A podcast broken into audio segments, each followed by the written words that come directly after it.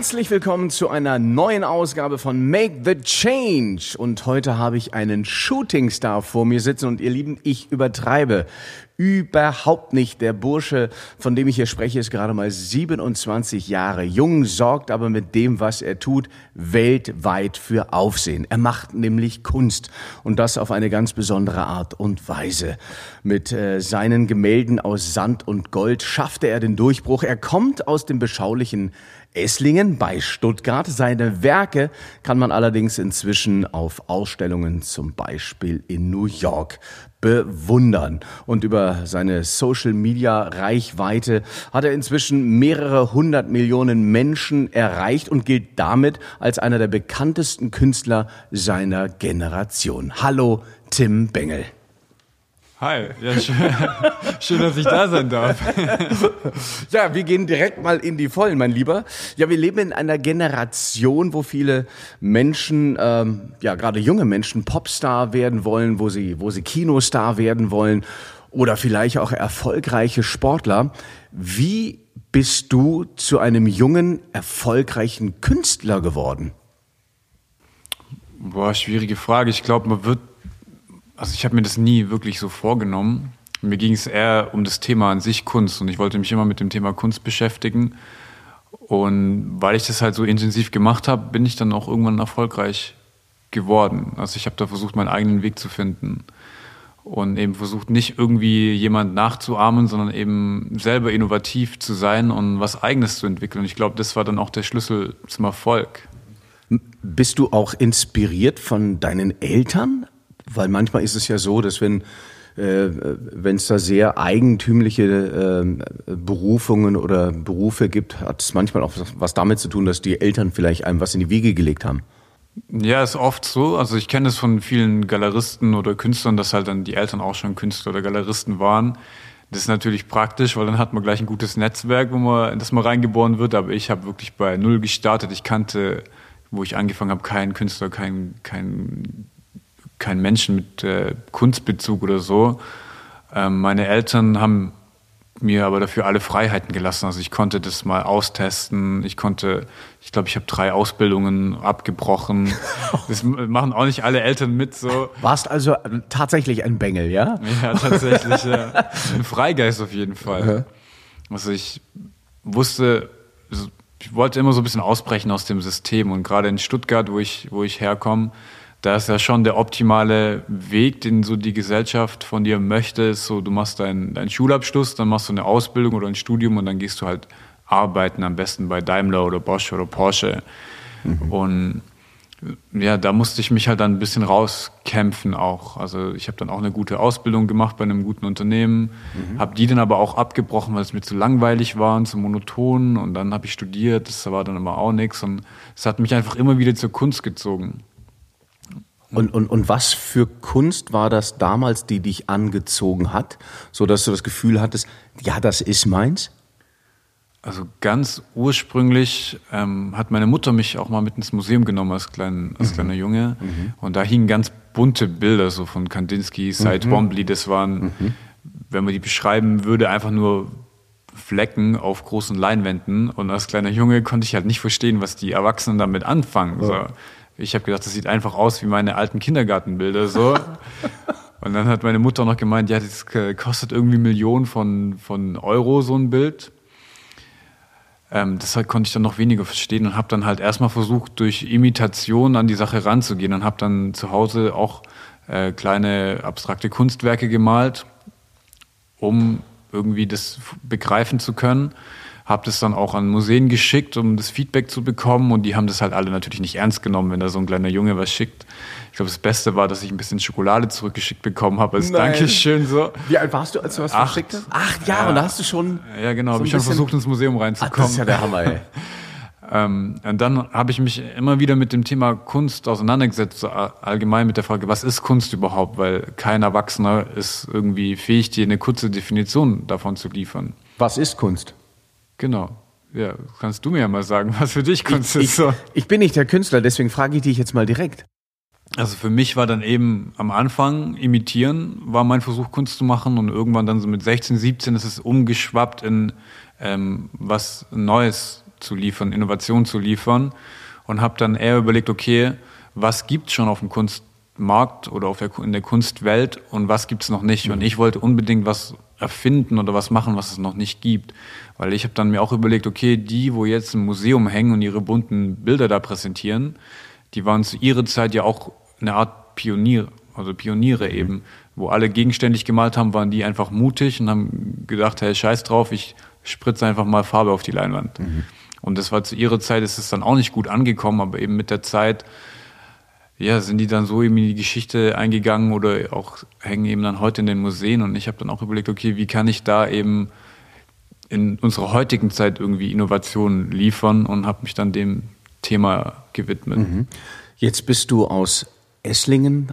Das ist ein beschauliches Örtchen bei Stuttgart. Mhm. Und so wie ich das mitbekommen habe, ähm, als ich mich so ein bisschen auf dieses Gespräch vorbereitet habe, war es wohl so, dass nicht jeder, der dir äh, entgegenkam, ähm, in Esslingen zugerufen hat, ja, werd Künstler, sondern äh, du musstest da schon auch eine, einen gewissen Mut aufbringen, weil es eben auch Kritiker gab, die gesagt haben, mach doch was ganz Normales. Kunst ist eine, also äh, Kunst ist brotlos. Warum willst du denn jetzt Künstler werden? Ähm, wie bist du damals mit diesen Kritikern umgegangen? Ja, es gab wie gesagt die vor allem nicht unbedingt immer direkte Kritik, aber man hat es schon gemerkt, dass eben in Stuttgart der höchste Stellenwert sind halt ganz seriöse Berufe bei den großen Automobilleuten mhm. äh, und so. Ja, und wenn du da ein sicheres Einkommen hast, das ist so einfach, der, der, hat den höchsten Stellenwert in, in, in meiner Region mhm. eigentlich. Und ich hatte auch gar keine anderen Künstler als Freunde oder irgendwie jemand in der Richtung bekannt. Ich, das wird wahrscheinlich in Berlin anders sein. Da ist wahrscheinlich jeder zweite irgendwie Künstler. Aber ich komme ja nicht aus Berlin, deswegen musste ich mich da erstmal an so einen Gedanken gewöhnen.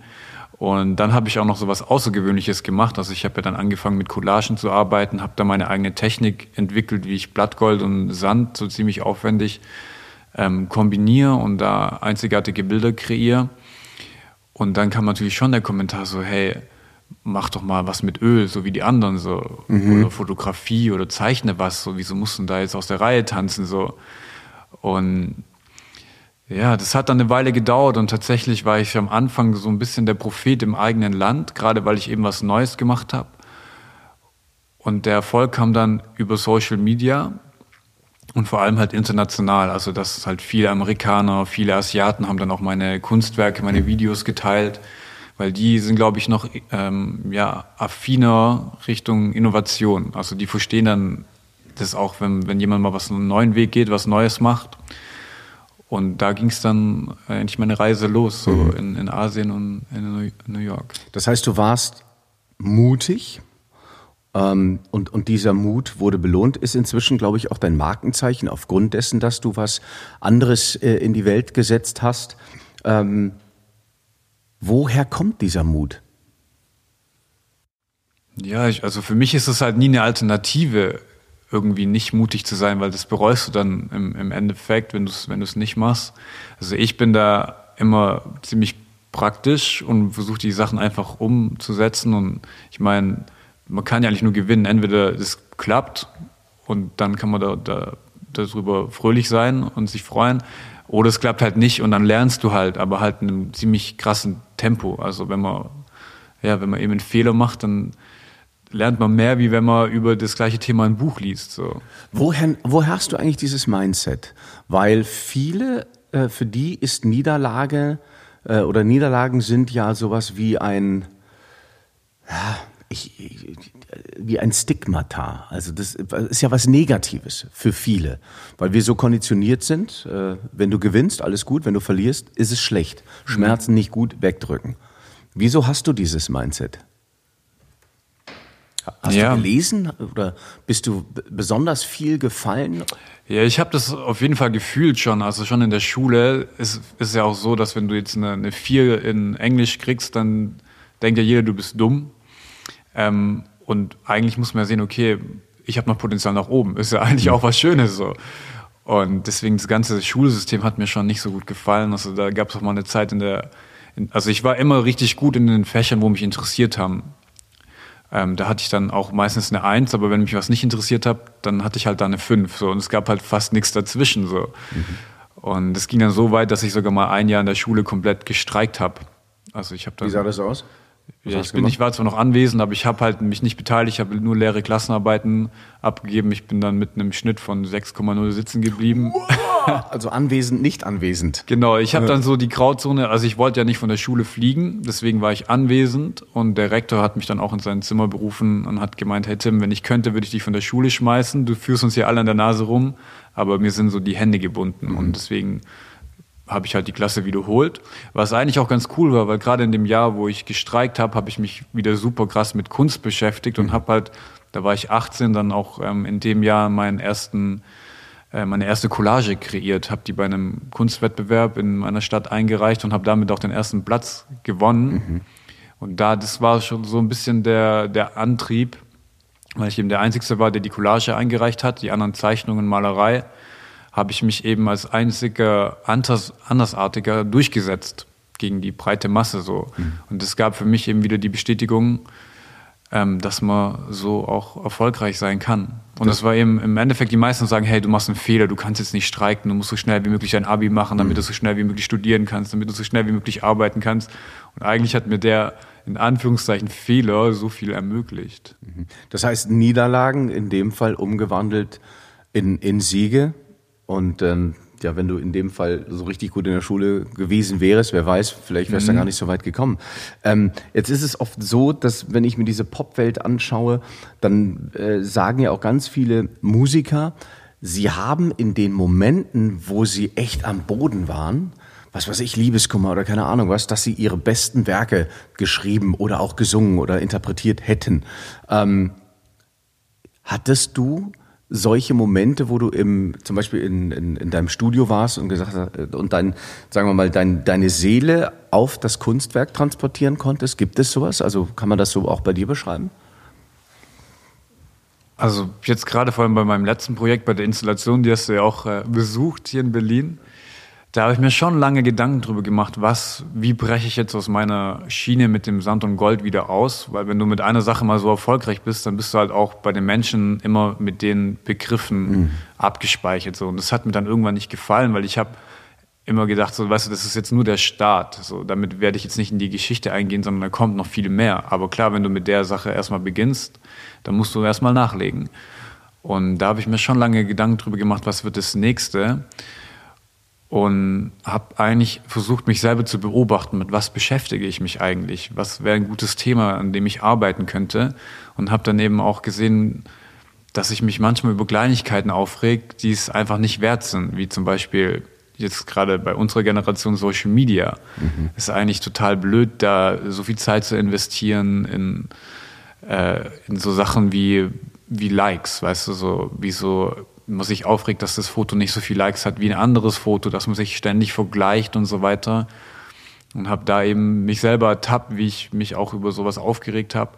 Und habe daraus die komplette Idee mit dem, mit dem Friedhof, mit der Installation entwickelt, weil ich mir gedacht habe, okay, wie, wenn, was will ich denken, wenn ich mal auf meinem Totenbett lieg? Will mhm. ich mich da, denke ich da zurück an mein Leben und denke, oh, shit, das eine Foto hatte äh, 50 Likes weniger wie das andere. Darüber denkt man ja nicht mehr nach. Man denkt ja an die großen Dinge und habe dann versucht, so die Frage zu finden, why did I live or why didn't I live und darauf verschiedene Antworten zu liefern.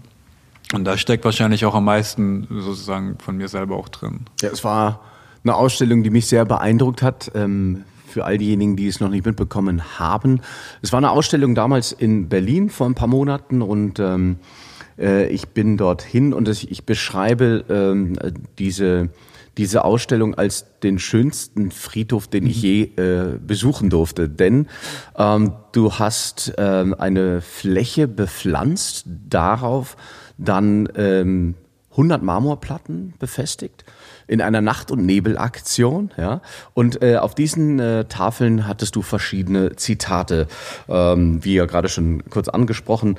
Ähm, ich ich habe mir noch notiert, Hass war, äh, war krass, Liebe war krasser musste ich natürlich jetzt bringen aufgrund meines Fitnessprogramms, mhm. mach dich krass. äh, oder Inhale, Exhale, ähm, uh, Burn My Ego. Also tolle Zitate, die, die definitiv was mit einem machen, wenn man davor steht. Ähm, Du hast jetzt gerade schon so ein bisschen beschrieben, wie du auf die Idee gekommen bist. Äh, kurze Zwischenfrage, läuft diese Ausstellung noch? Kann man sich die noch anschauen? Ja, die läuft noch in der, in der Bernauer Straße. Der, also das sind ja 10.000 Blumen mitverarbeitet. Mhm. Jetzt über den Winter sind wahrscheinlich ein paar verwelkt, ein paar werden jetzt in den nächsten Wochen wahrscheinlich wieder aufblühen. Also der Friedhof lebt auf jeden mhm. Fall und ähm, ja, man kann, man kann da noch bei der Factory sich das anschauen gehen. Also wirklich tolle Zitate. Wie bist du auf die Zitate gekommen? Ja, indem ich mir tatsächlich selber die Frage gestellt habe und, und überlegt habe, okay, was könnten Gründe sein, für die ich lebe oder eben auch Hindernisse sein, die in einem glücklichen Leben im Weg stehen könnten. Mhm. Und habe mich da eigentlich einen Monat komplett zurückgezogen auf, äh, auf eine Insel und habe mich eben nur de, der Frage gewidmet. Ähm, diese Zitate, wie zum Beispiel, was ist das Wichtigste im Leben? Neben der Kunst, was ist für dich das Wichtigste im Leben? Also mein Lieblingszitat auch ist äh, I was present, also ich war gegenwärtig. Aha. Und das, ich glaube, viele Leute haben, haben das Problem, dass die entweder mit ihrem Kopf in der Vergangenheit sind und denken, oh Mist, hätte ich den oder den Fehler nicht gemacht oder also es gibt viele Gründe, da in der Vergangenheit noch äh, haften zu bleiben. Ich bin da eher einer, der schon in der Zukunft ist, so, okay, was ist morgen? Ich treffe morgen wieder irgendjemand Cooles oder mein nächstes Projekt, was könnte ich da noch machen, dass es perfekt wird? Aber eigentlich zählt es ja nicht. Im Endeffekt zählt ja so der, der gegenwärtige Moment.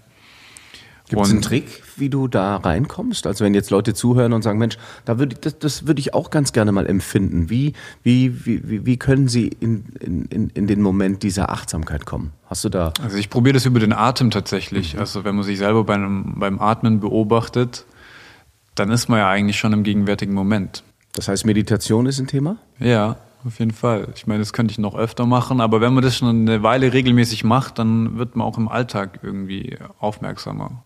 Jetzt hast du den Spagat von den Sand-Goldgemälden hin zu einem äh, beeindruckenden Friedhof geschaffen. Mhm. Was ist die nächste Aktion? Ja, ich will auf jeden Fall weiter vielseitig bleiben und ähm, plane jetzt dieses Jahr mein, meine erste Skulptur. Mhm. Das ist allerdings dann eine Überraschung. Ähm, ja, ich, ich in Stein. Toll, finde ich großartig. Ja. Oh, jetzt habe ich es verraten. ja, das wird wie, wie der neue David, wirst du dann, äh, dann du. Und mhm. Ah, okay, aber du willst nicht so viel verraten. Es ist aber eine Statue.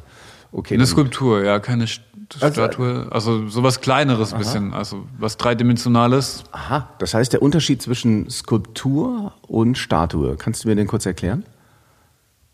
Ne, ich denke halt, meine Skulptur, äh, eine Skulptur ist was Dreidimensionales, unabhängig von der Größe. Und eine Statue verbinde ich dann schon mit was, ja, mindestens menschengroßem, eventuell sogar mit einem Menschenabbild. Mhm.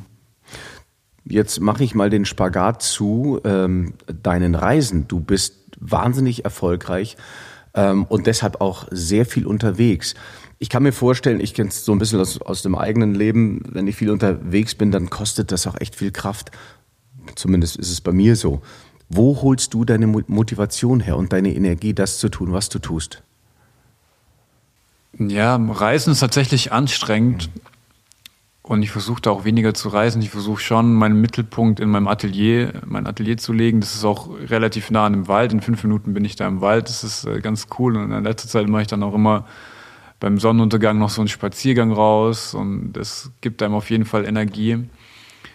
Und ansonsten bin ich eigentlich ziemlich neugierig. Also wenn ich jetzt eine Reise andreht, bin ich halt voll gespannt, welche Leute ich da kennenlerne, welche Chancen sich ergeben. Und ich bin da auch immer ziemlich flexibel. Ich habe da jetzt nicht so, auch bei meiner Kunst, jetzt nicht so einen Plan, was möchte ich in drei Jahren machen, welche Ausstellung kommt in drei Jahren, sondern ich könnte da morgen jemand Cooles kennenlernen und wenn wir uns gut verstehen, sagen wir, hey komm, wir machen zusammen eine Ausstellung in einem halben Jahr oder in einem Jahr. Mhm.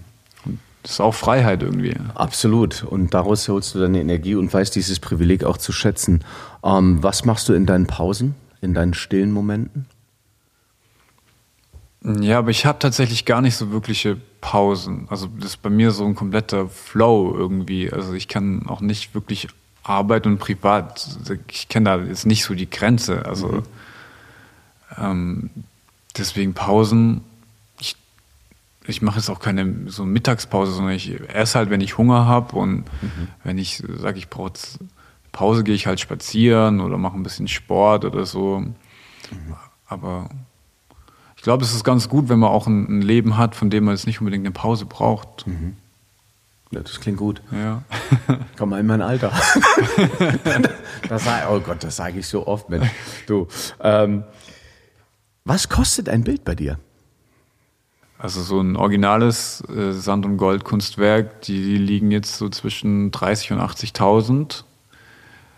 Sind aber eben auch ziemlich selten. Also jetzt letztes Jahr habe ich geschafft, fünf Bilder zu machen. Und eben auch die Seltenheit bedingt dann eben auch den, den Preis.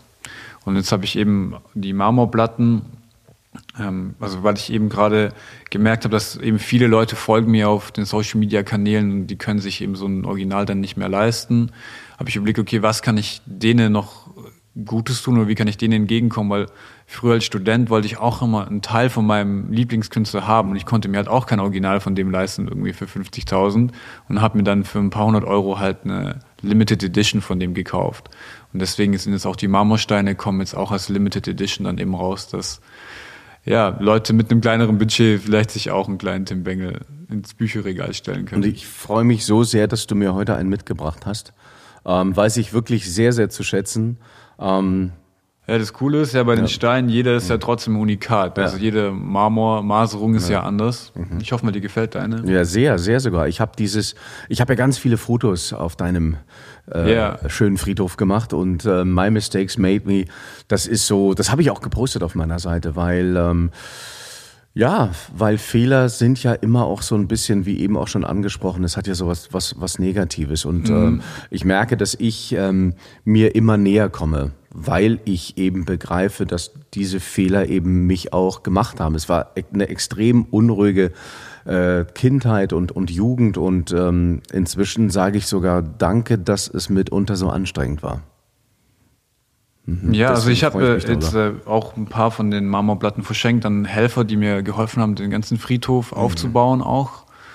Und da ist auch, würde ich mal sagen, der spirituellste von den Helfern, der hat auch den Spruch genommen wie du. Mhm. Und du bist ja auch ein ziemlich spiritueller Typ. Also ich glaube, die Erkenntnis, dass Fehler nichts Schlechtes sind per se, sondern dass man eben, dass das Teil von deinem Weg ist, ich glaube, der, der macht dich dann auch dankbar und glücklich. Was sind deine Fehler? Ja, das ist eben eine Definitionsfrage. Also wie gesagt, äh, äh, Streiken in der Schule ist eigentlich so ein Fehler. Eine Ausbildung anfangen, die abbrechen, Studium anfangen, abbrechen, sind ja eigentlich alles Fehler. So. Mhm. Und ich denke halt, hätte ich die alle nicht gemacht, wäre ich halt heute nicht da, wo ich bin. Absolut. Ja. Deine Bilder sind sehr aufwendig gemacht. Ich stimmt das, dass du Materialien extra aus dem Himalaya hast, wo du auch hingereist bist, um äh, die zu begutachten. Was, ist, was gibt es im Himalaya, was, was es hier nicht gibt für die Kunst? Ja, also das war eine Reise ähm, nach Nepal eben. Mhm. Und die, die, ist auch relativ spontan eigentlich entstanden, die Idee, dass ich da, ich war, war auch ein Kamerateam mit dabei und wir sind dann eben nach Nepal gereist und ich hatte dann ziemlich guten einen ziemlich guten Guide, den, den Tashi, das ist der Enkel von dem ersten Mensch, der auf dem Mount Everest gewesen ist, von dem Tenzing Norgay. Und der Tashi war selber schon auch dreimal auf dem Berg und der kennt da den, das, die ganzen Gebirge sehr, sehr, sehr gut und der hat mich dann durch Kathmandu geführt, durch äh, Himalaya, also durch die Berge ähm, und hat mir dann symbolisch eben einen Stein vom Gipfel gebracht. Also ich war selber nicht auf dem Gipfel, das hätte ich nicht gepackt ohne Vorbereitung so. ähm, aber ich hatte dann auf jeden Fall Himalaya-Gestein und bin dann wieder nach Hause geflogen, habe den Stein zermahlen und habe dann mit dem zermahlenen Stein ein historisches Foto von seinem Opa gemacht, wie er eben wow. gerade auf dem Weg ist, zum, zum ersten Mal den Gipfel zu besteigen. Wie hast du diesen Stein klein gekriegt? Was für eine Technik? Ja, ich hatte verschiedene Sachen überlegt. Ich habe erst gedacht, ich könnte ihn einfach in den Mixer schmeißen, aber es hat dann nicht so gut geklappt. ähm, und habe den dann zerhämmert tatsächlich. Aha. Immer wieder drauf und dann sind immer äh, kleinere Sandbrösel ab, abgefallen. Und es ist dann so ein gräulicher, gräulicher Sand rausgekommen und habe den dann kombiniert mit dem schwarzen und weißen Sand und dem Gold, mit dem ich normalerweise arbeite. Und dann ist ein ganz cooles Bild rausgekommen. Wow.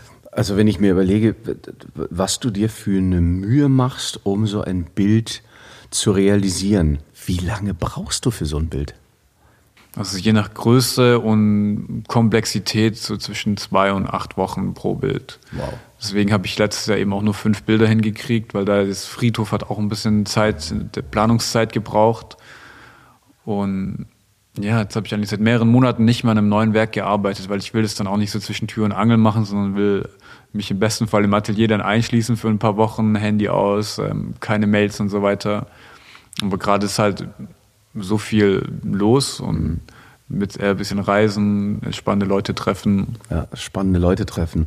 Ähm, du hast mir mal erzählt, du bist da jetzt auf ganz anderen Partys unterwegs, wo dann auf einmal irgendwie Rihanna so ungefähr aus dem WC kommt und äh, keine Ahnung was. Also, was sind das für beeindruckende Menschen aus dieser ganz großen Hollywood- und äh, Popwelt-Szene? Wen, wen hast du da so getroffen? Boah, den letzten aus der Riege war ich ASAP Rocky. Uh, wie ist der Bursche? ja, der war super sympathisch. Ja. Ich, ich, äh, ich habe mich da gewundert. Ich hatte dann nämlich nicht so direkt ein Gesicht von ihm und dann war, also es war auch so eine Gala von Rihanna irgendwie. Ach so, natürlich. Und, und da standen dann sogar die, die anderen, die Promis bei dem Schlange, um mit dem irgendwie zu, zu shakern. Mhm. Und ich bin da nicht so, dass ich dann da hingehe und mit dem Selfie machen will. Aber irgendwann standen wir nebeneinander ähm, auf so ein bisschen abseits von der Party so. Und dann hat er, glaube ich, sogar mich angesprochen. Ich glaube, der fand mich dann interessant, weil ich der Einzige war, der kein Selfie mit ja. ihm wollte. Und ja, ist auf jeden Fall ein sympathischer Typ. Ja. Wie, wenn du jetzt die, diese ganzen großen Popstars so um dich herum hast, ähm, oft ist es ja so, dass ich den Anschein habe, dass Menschen, die jetzt noch nicht so erfolgreich sind, sehr, äh, sagen wir mal, eine ne Show machen, um sich darzustellen. Ähm, was macht Erfolg mit dir? Also ich glaube, ich habe den Vorteil, dass ich eben aus Esslingen komme und ich glaube, da bleibt man ziemlich gut bodenständig und ich habe auch noch die gleichen Freunde, die, die ich davor hatte. Also das ist alles ganz, ganz normal geblieben so und ich ja, ich glaube, man darf das sich nicht so, so krass zu Herzen nehmen. Abschließende Frage. Jetzt hast du schon in jungen Jahren so viel Erfolg in der Kunstszene. Wovon träumst du jetzt? Was, wohin möchtest du? Was? Ja, ich versuche einfach mir, mir selber treu zu bleiben und eigentlich immer, wenn ich eine Idee habe, die umzusetzen und mich da eben auch nicht so nach dem Kommerz zu, zu ähm, orientieren, weil jetzt rein ökonomisch betrachtet wäre es natürlich schlauer gewesen, anstatt den Friedhof zu realisieren, nochmal äh, fünf Werke aus Sand und Gold zu machen, weil da ist schon eine Warteliste, die könnte ich dann locker verkaufen. Ähm, aber mein Gefühl hat einfach gesagt, nee, es ist jetzt Zeit, was anderes zu machen. Und da einfach den Luxus auch zu haben, einfach sein, seiner Lust oder seiner Intention zu folgen und, und immer die, die Projekte zu machen, die man selber die sich richtig anfühlen und nicht die irgendwie ökonomisch am meisten Sinn machen mhm. würden. Und wenn ich das so weitermachen kann und dabei Spaß habe, dann ja, das ist einfach das Beste, was ich mir vorstellen kann. Das ist Freiheit pur, wie mir scheint. Und ich freue mich sehr, dass du mir ein Stück weit was von deiner kostbaren Zeit geschenkt hast und sogar noch eine wunderbare Original-Marmorplatte deines Friedhofs bekommen habe. Ähm, großartig, dich im Gespräch äh, zu haben. Vielen Dank für den Besuch. Tim Bengel. Ja, danke dir, hat Spaß gemacht. Fand ich auch. Und wenn ihr noch mehr von Tim Bengel erfahren wollt, dann geht einfach auf seine Homepage timbengel.com. Man findet dich aber auch auf Instagram und auf Facebook. Ja, wenn ihr Tim Bengel eingibt, dann kommen sicherlich ein paar Suchergebnisse raus. Mit ja. Sicherheit. Also, ihr Lieben, äh, vielen, vielen Dank für eure Aufmerksamkeit und äh, ja, wenn ihr Anregungen, Kritik oder was auch immer äh, zu diesem wunderbaren äh, Podcast habt, dann schreibt mir ganz einfach über meinen Instagram-Kanal oder über Facebook. Ihr erreicht mich in jedem Fall und äh, ja, hinterlasst gerne auch eine Rezension. Herzlichen Dank, ihr Lieben, macht's gut und äh, ja, don't forget it's all about good energy.